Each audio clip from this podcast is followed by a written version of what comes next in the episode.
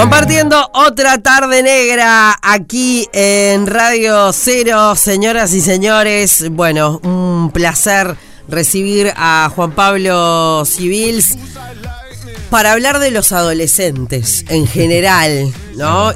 Y, de todo lo que eso trae aparejado y para hablar también de esta campaña que, que está llevando adelante el INJU.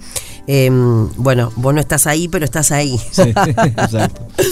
Bienvenido, ¿cómo va? Bueno, muchas gracias por la invitación. Muy bien, muy bien, por suerte muy bien. Por favor, un placer. Bueno, eh, hace algún tiempo, no hace mucho que se lanzó esta, esta campaña. Sí, hace poquito y ya está en pleno rodaje, donde se está implementando en, distintos centros Sinju de, de todo el país esta, esta propuesta que va justamente, como decía recién, esto de ni silencio ni tabú, hablemos de salud mental, eh, una oportunidad para que hablemos sobre esta temática tan importante con, nuestros adolescentes y también con adultos que nos toca de alguna manera acompañarlos, seamos padres, seamos educadores, seamos familiares de algún adolescente, que también se pueda visibilizar algo que tiene que ver con su realidad y un poco que fue lo, que, nos, dio puente a por qué estamos hablando de esto parte de lo que los chiquilines nos, nos están transmitiendo era que muchas veces no pueden hablar de esto y que no encuentran en el mundo adulto una escucha activa.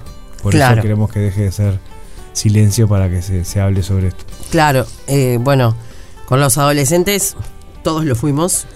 Algunos habremos tenido adolescencias más o menos eh, complicadas.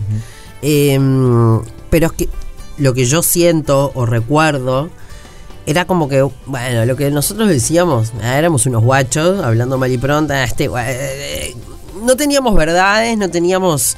Eh, todo estaba por verse, ¿no? Y, no sé si era de relevancia o, importante o siempre estábamos tomados como que éramos los que hacíamos las macanas, ¿no? Y lo único que teníamos que hacer era estudiar, que ese era nuestro trabajo, ¿no? Eh, y, pensar en el futuro, ¿no? Y bueno, creo que es uno de los grandes problemas de, la vida misma, ¿no? El no vivir el aquí y el ahora y siempre estar pensando en el futuro, pero creo que los adolescentes son los que la tienen más, más complicada, ¿no? Como que están en ese camino ahí en el medio en el que tienen que decidir qué orientación van a hacer, eh, eso de qué voy a hacer para el resto de la vida. Imagínate. ¿No? sí, será difícil. Claro, entonces bueno, ¿Cómo los ayudamos? ¿Qué, qué, hacemos? ¿Qué, qué bueno, ya la palabra adoles y tu libro, ¿no? Ese adolescente. Sí. Bueno, a ver, esto que estás trayendo es súper importante, ¿no? Porque primero que nada, eh, lo que nosotros vivimos, como vos muy bien decís, como, como cuando fuimos adolescentes, en muchos casos hoy se, se mantiene, ¿no? Esta mirada del mundo adulto hacia el adolescente como estos seres que son problemáticos, que vinieron a complicarnos la vida, que cuando eran niños eran como más manejables y ahora nos llenan de inquietudes. Era tan divino, ¿no? Tan divina cuando era Eso, eso se sigue viendo, eh, es súper, por eso entiendo que es súper necesario conocerlos más, conocerlos mejor para realmente entender por qué hacen lo que hacen.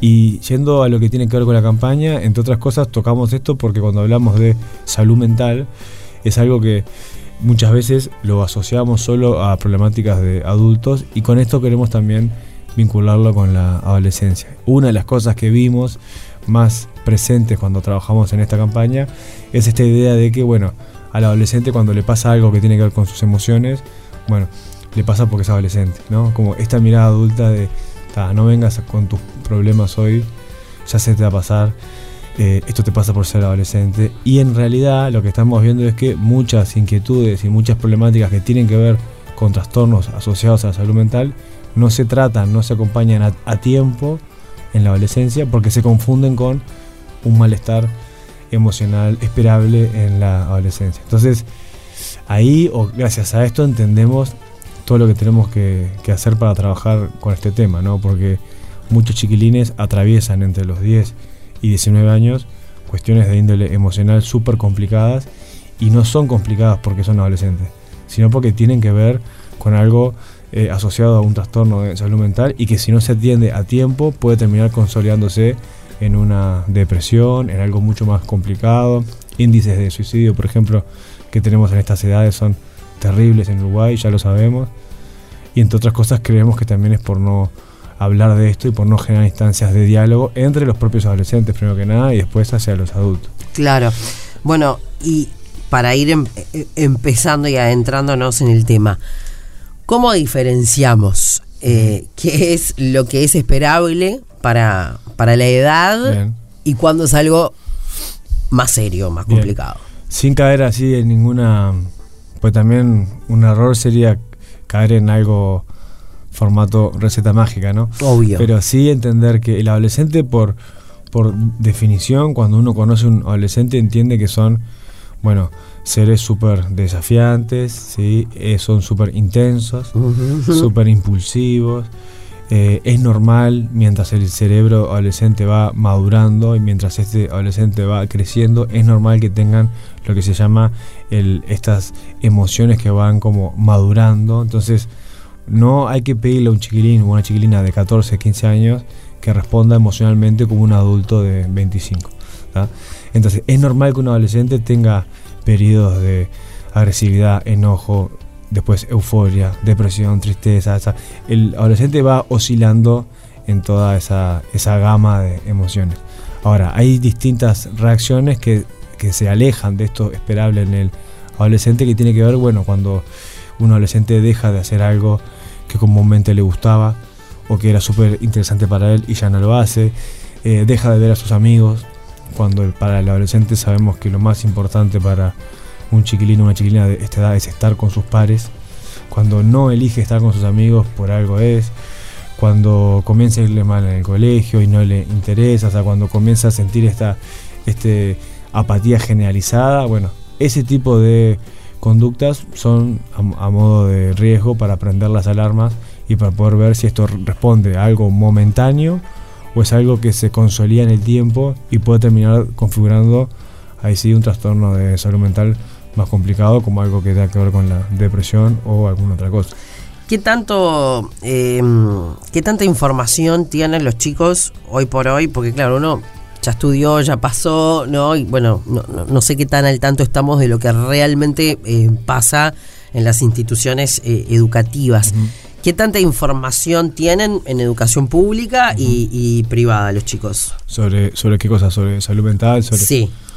Mirá, yo creo que la información que tienen, es muy buena la pregunta, es más por, por cosas que ellos pueden encontrar, buscar, que obviamente el acceso a la tecnología de lo que tenemos hoy sabemos que pueden acceder fácilmente a eso y uno lo ve cuando en, en la propia terminología que usan se, se, pueden comentar cosas como, bueno, me estás haciendo bullying o no me bullies o estás depresivo o cuestiones así que son etiquetas a veces que, que no responden en el fondo a lo que realmente es cuando estamos hablando de eso, ¿no?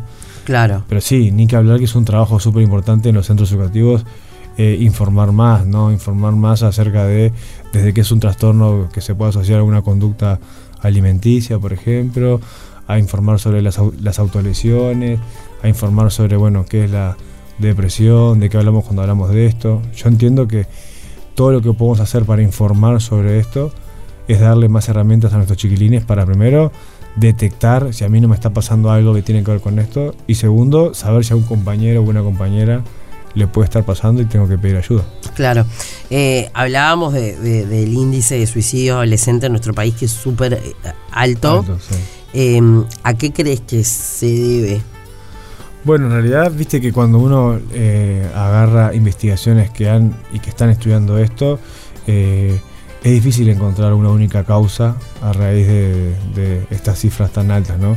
Entiendo que por un lado responde a, sí, a distintas situaciones donde se encuentra un vacío tremendo y donde lamentablemente se encuentra al suicidio como la solución a, una problemática que puede tener que ver con distintos temas que el adolescente pueda tratar. Desde ahí un mensaje importantísimo es justamente esto, de que ellos pueden atravesar distintas problemáticas, pero el suicidio no debería ser nunca una solución porque es una es una solución definitiva a algo que, bueno, que seguramente siempre podemos encontrarle la vuelta a lo que te está pasando. Otra lectura también es la baja tolerancia a la frustración que, pueden tener los jóvenes de hoy, en contextos donde podemos sobreprotegerlos demasiado y donde no les enseñamos también a, a que frente a ese problema, frente a esta situación, vos vas a poder salir adelante, siempre transmitiendo que eh, sin caer en algo ni demasiado romántico ni demasiado utópico, pero sí en donde la vida tiene un sentido en sí misma y, tenemos que ayudar a que nuestros jóvenes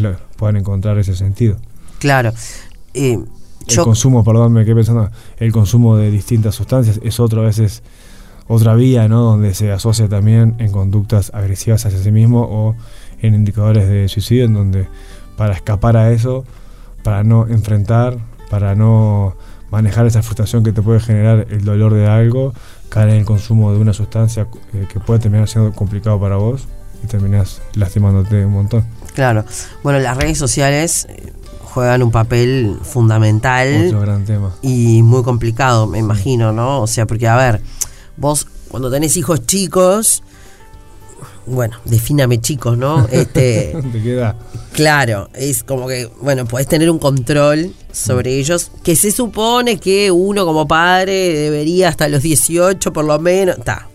En, la teoría todo lindo, pero después en la práctica, obviamente uno les tiene que soltar un poco la, la cadena, ¿no? Entonces, bueno, hasta dónde y además ellos encuentran la forma de evadir a los padres de las redes porque tienen el Finsta y el Cosin, así que, ¿no?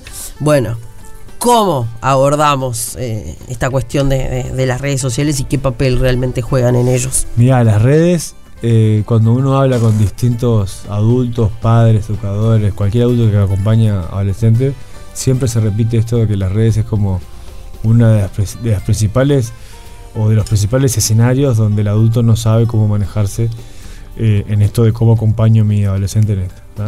Se da por varias cosas. Primero porque el, adulto se reconoce a sí mismo como, como un usuario, digitalmente hablando, ¿no? que tiene menos herramientas que ese adolescente, cosa que está bien, yo trato de decirle, no, no, no quieras equipararte al, al mismo nivel de uso que le da a él porque te va a dar vueltas en un minuto y bueno, alcanza con que te bajes TikTok o alguna aplicación que usen para entender la dinámica, viste lo que es la, velocidad con la que generan contenido, con la que pasan de una cosa a otra. Sí. El cerebro adulto no puede seguirle el tren a eso y tampoco y nunca lo va a poder seguir. Entonces, entiendo que por eso es entre otras cosas que el adulto, bueno, cree que no me puedo meter en ese tema. Y lo otro, que lo más, lo más interesante también para, para uno poder problematizar. Cuando uno habla con adolescentes sobre esto, en general todos te dicen, mis padres no saben en dónde paso el tiempo en la red, no saben a qué sitio centro, y cuando tengo un problema me encantaría y necesitaría hablar con ellos sobre esto y no lo termino hablando. ¿Y por qué no hablan? Porque tienen miedo. Muchas veces pasa que cuando traen una temática sobre esto y lo ponen sobre la mesa, la respuesta que damos desde el mundo adulto es desde el miedo, ¿no? cómo que publicaste esto, no te puedo creer tal cosa. Entonces ahí también, sin caer de nuevo en las recetas mágicas, pero a modo de una humilde sugerencia, cuando tu hijo adolescente, que sabemos que por definición te va a comentar poco las cosas que hace, cuando ese adolescente te abre mínimamente la puerta para mostrarte algo, intentar eh, recibir eso desde una postura que habilite el diálogo, que habilite el encuentro con él o con ella, y después sí caerle al día siguiente o a los dos días a mostrarle que, bueno, que esas cosas, si no hay que publicarlas, que entienda por qué, o por qué hay sitios que no es seguro que entre, o por qué comentar o etiquetar algo en una foto sin el consentimiento del otro puede traer tales consecuencias.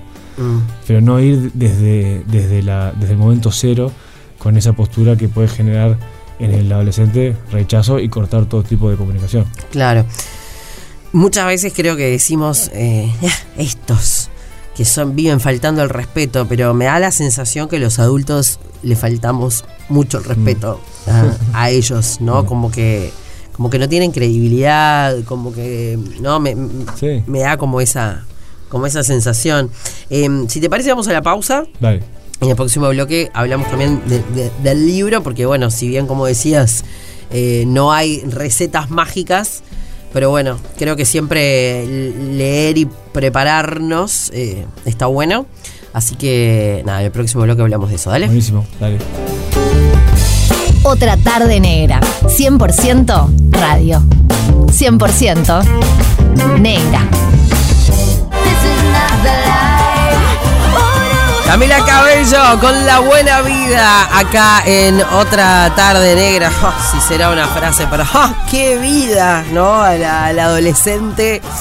Qué trabajo, qué trabajo difícil. ¿Cómo, cómo mm, te, te inclinas por el lado de los adolescentes? Porque, bueno, podrías haber tratado un millón de temas. Bien, yo me inclino, diría, por, eh, por el lado de poder realmente confiar en, en el tiempo que están atravesando, mirándolo desde una desde un tiempo en donde es 100% oportunidad. O sea, lo que quiero transmitir con esto es que si no conocemos realmente lo que le pasa a los adolescentes en, este, en esta etapa, estamos desaprovechando muchísimo para, para poder hacer con ellos, para poder hacer de ellos eh, estos adultos que van a, de, del mañana, como decíamos recién, todos los adultos pasamos por esta etapa. Y bueno, y, no deja de ser un tiempo, por supuesto, que desafiante, que nos implica millones de, de cosas que tenemos que responder, que a veces, que, a veces como adultos no tenemos resueltas.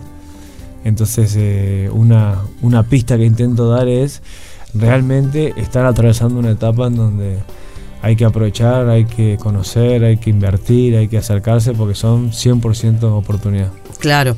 Eh, bueno, leyendo, ¿no? Como hay tan, tantísimos este, temas a, a, a, tocar.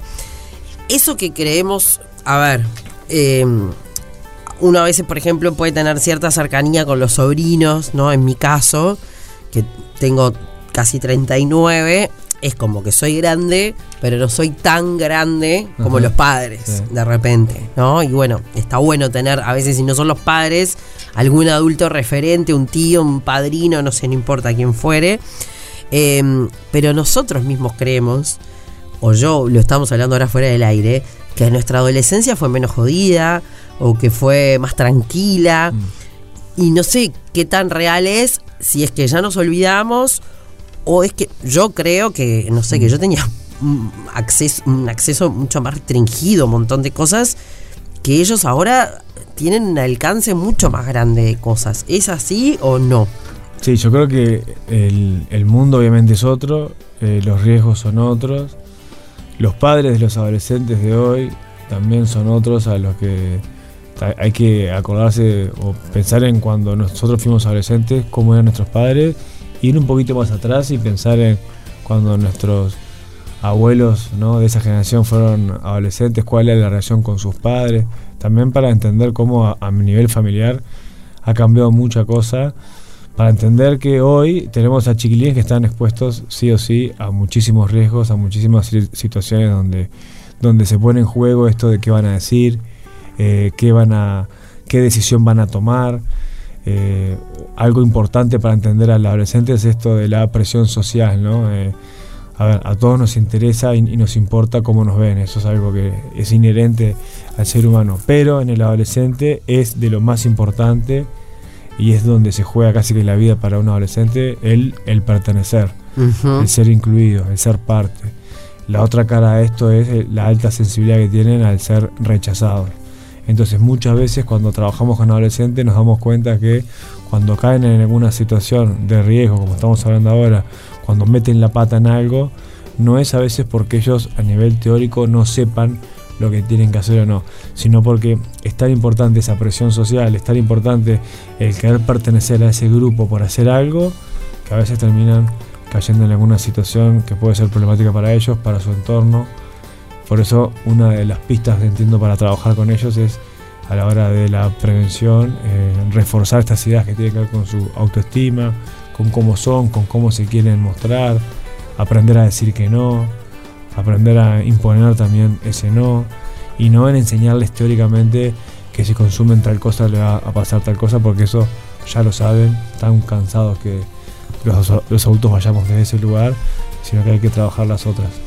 Obvio. Bueno, voy a desglosar un poco eh, el libro porque ahí hay un montón, lo podemos llamar como un, un manual, ¿no? Para, para, para entender un poco. Eh, bueno, eh, adolescencia, dolor, adultos, una etapa cargada de oportunidades, que es lo que hablábamos recién, que ves cuando me ves, eh, cómo convivir con mi hijo adolescente sin fracasar en el intento. Eh, vuelvo a decir, las mías aún son chicas, pero sí tengo amigas ¿no? que tienen gente más grande y decís, bueno, ¿cómo haces pa para llevarte bien y no caer en el amiguismo, por ejemplo? Bueno, ¿no?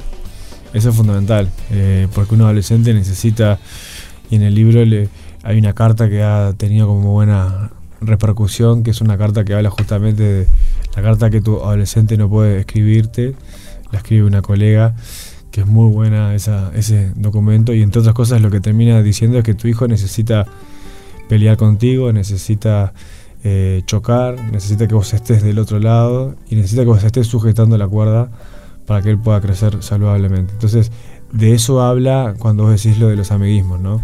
Aquel padre o aquella madre que intenta vincularse con su hijo desde un rol de amigo, de compinche, no está sujetando la cuerda porque no está eh, marcándole la cancha y mostrándole el límite que ese adolescente lo necesita para crecer.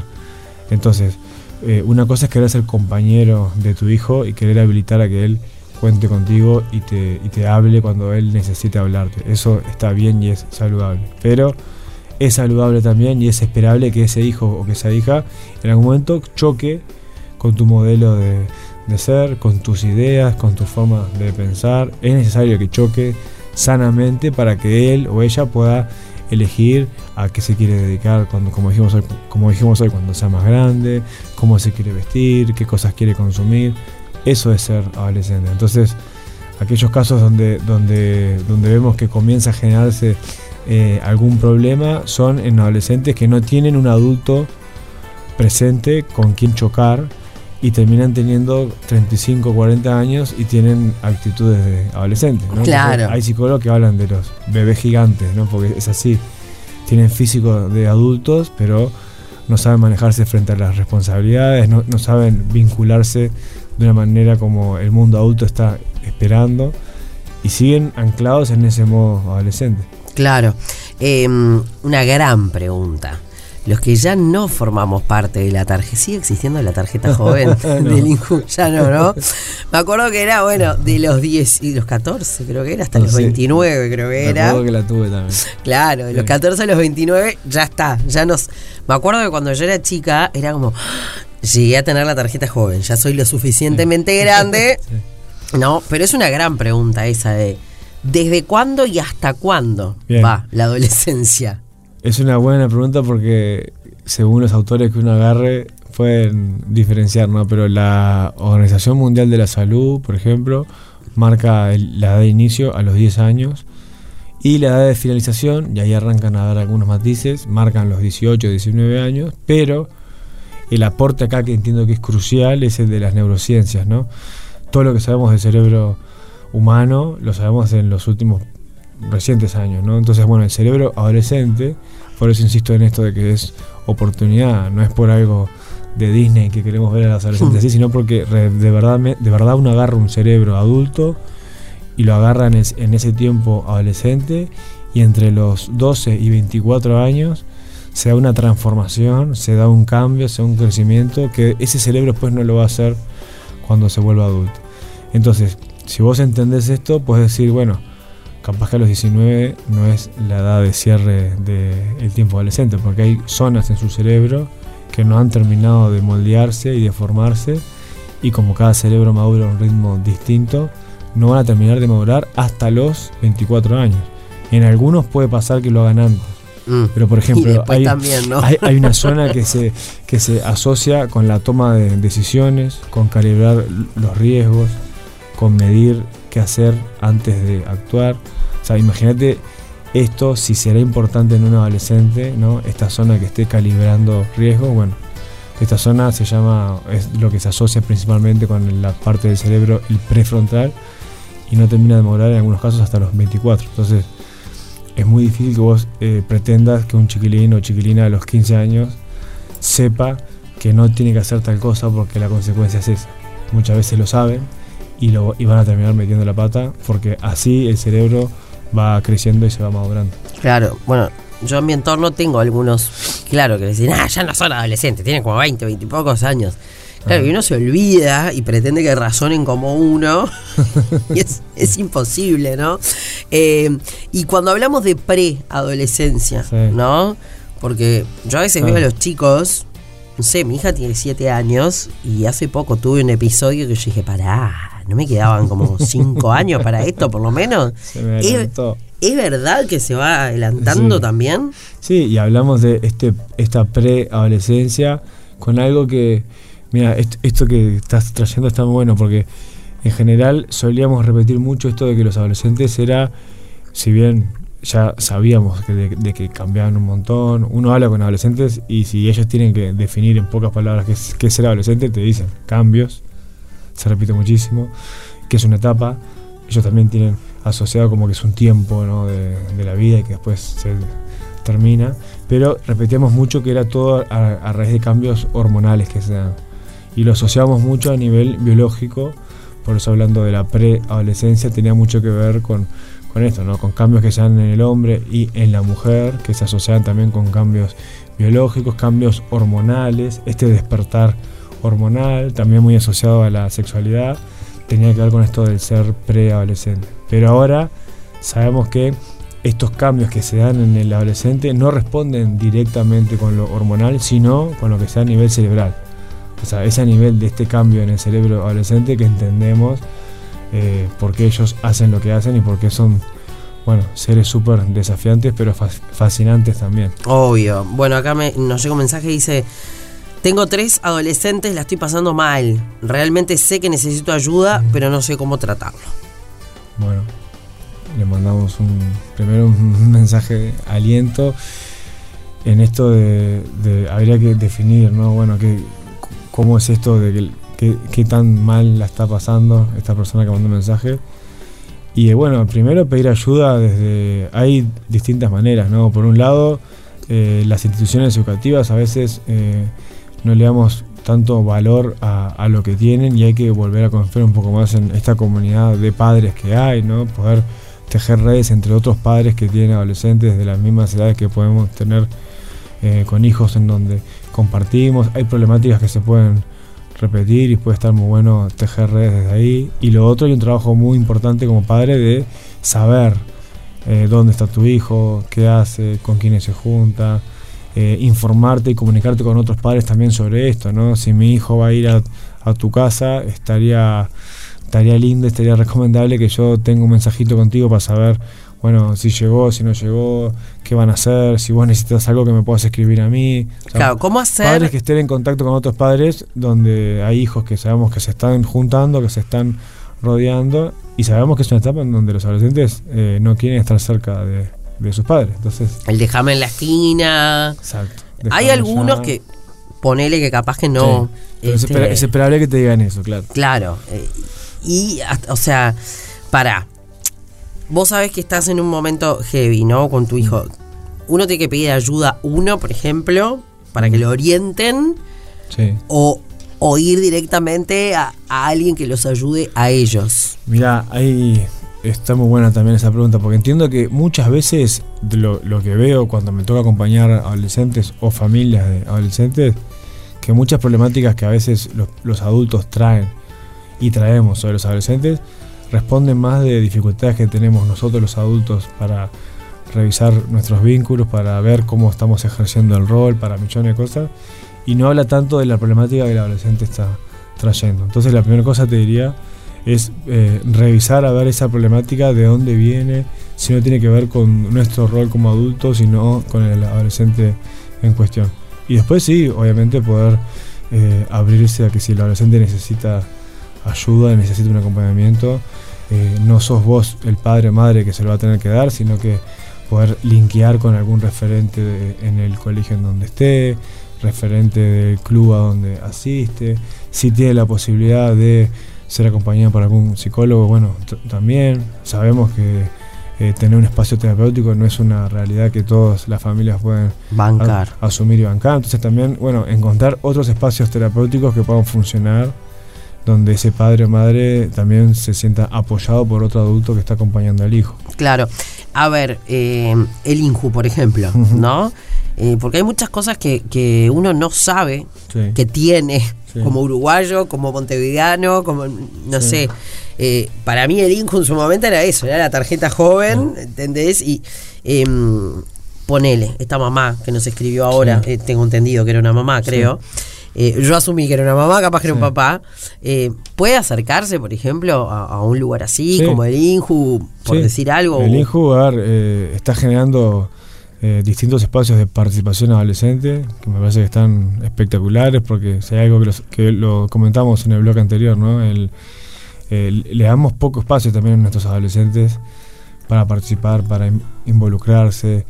El año pasado me tocó acompañar a unos chiquilines de, del Abrojo y otros de Grises Unidos, en donde estaban trabajando sobre un proyecto para generar un canal de eh, Spotify, de, o sea, un, un podcast para querían hacer mediante esa plataforma y querían y tuvieron distintos cursos para bueno cómo formar o cómo armar una radio, cómo generar un, un programa, un contenido. Y fue muy muy lindo ver que después de esos distintos cursos que tuvieron ellos escribían sus propias temáticas y era eh, un canal muy importante porque ahí le estás dando participación real y estás usando una eh, plataforma que es eh, para ellos es súper fácil de acceder. Así que bueno, volviendo a esto, el INJU entiendo que es un, es un buen lugar para acercarse. Esta campaña que se está haciendo ahora a través del INJU responde a eso también, a que ojalá todos los adolescentes del país, de alguna manera u otra, les llegue esta campaña, ya sea o que participen activamente de, de los distintos talleres que se están haciendo en todo el país, o que algún compañero haya participado y ese compañero venga y te cuente y gracias a eso se hable de salud mental, que eso es lo que queremos generar para que ojalá esto termine con, bueno, tengamos adolescentes un poquito más felices, tengamos ojalá eh, indicadores de depresión y de suicidio eh, mejores para el año que viene y no tan terribles como los tenemos ahora. Se puede ser adolescente y ser feliz, ¿verdad? Sí, claro. sí, sí, y, y hablando con ellos, una de las cosas que más los frustra es eso, a veces.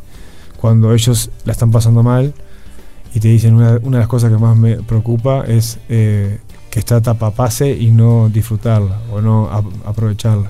Claro. Entonces también hay que transmitir esto de que vos adolescente puedes pasarla mal y también en este pasarla mal al final encontrar algo que te haga bien, encontrar el disfrute a esta etapa adolescente.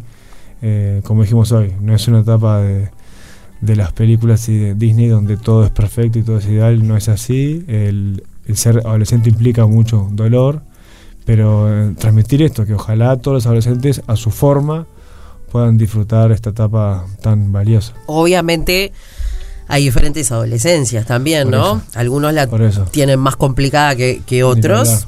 Eh, entonces, me parece que está, está bueno tener detalles. Igual en algún momento también me encantaría hablar con alguien del INJU para que hablen también eh, bueno, de cuáles son estas campañas, cuáles, eh, son estos talleres. Eso me parece que está bueno. Y esto eh, va en, algo que me parece que quiero comentar, es que el ser humano de por sí y los adultos tenemos mucho prurito en hablar de salud mental, ¿no? Y decir o asumir yo, María Noel Minoso, necesité un psiquiatra el año pasado. Fui, no tuve vergüenza, no tengo, tuve que tomar medicación. De a poco la voy dejando. Y no me siento ni mejor ni peor. Y me parece que está bueno decirlo.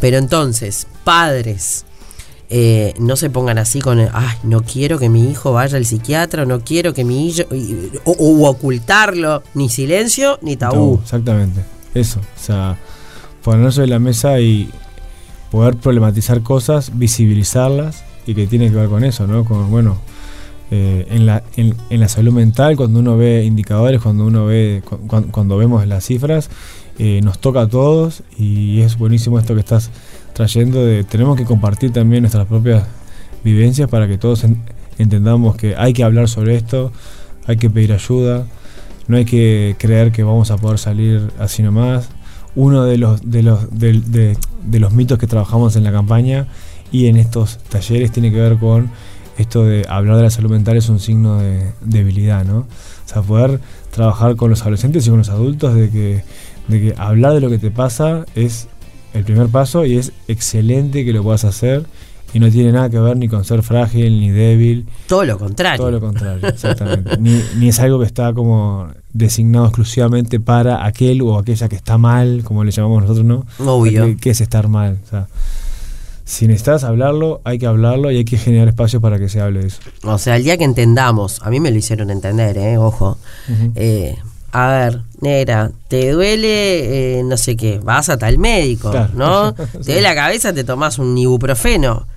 Estás mal de acá, anda. Claro. Y una vez que entendés eso, Sí. ya está. eh, Es ese prurito, ¡ay, estás loco! Por eso. ¿Y qué? ¿Qué es estar loco? Eso es otro de los mitos a derribar y bueno, ojalá con la campaña se pueda informar más para que no nos acerquemos al otro o a la temática desde esos mitos. Claro, claro. Bueno, en redes te podemos seguir. Sí, eh, como Chopo Udi y ahí voy publicando información eh, que a veces entiendo que puede sumar a este in- intercambio y en y tengo un ¿cómo es que se llama? un canal de podcast por llamarlo así donde soy capitán obvio Capitán, obvio obvio. Perfecto, para, perfecto. no- para a veces lo que decimos que puede ser obvio y no es tan obvio bueno poder compartirlo por ahí Excelente. Después Bueno, podemos, eh, esta columna o este espacio lo podemos subir ahí. me encanta, me encanta. Bueno, la columna no es mala, esa la podemos. la podemos- la ya, podemos- ya di un paso más. me, no, me encanta. No, te voy a decir que no, me encanta, me encanta. Eh, creo que es muy importante eh, y todo, todo lo que sea comunicación y todo lo que se pueda difundir y hablar siempre, siempre hace bien. Así que, bueno, muchísimas gracias. eh, Gracias por la invitación. por favor, un placer. Y bueno, contá con nosotros para lo que quieras Vamos arriba. difundir, la columna, lo que vos quieras. Dale, que estén bien. Chao, chao.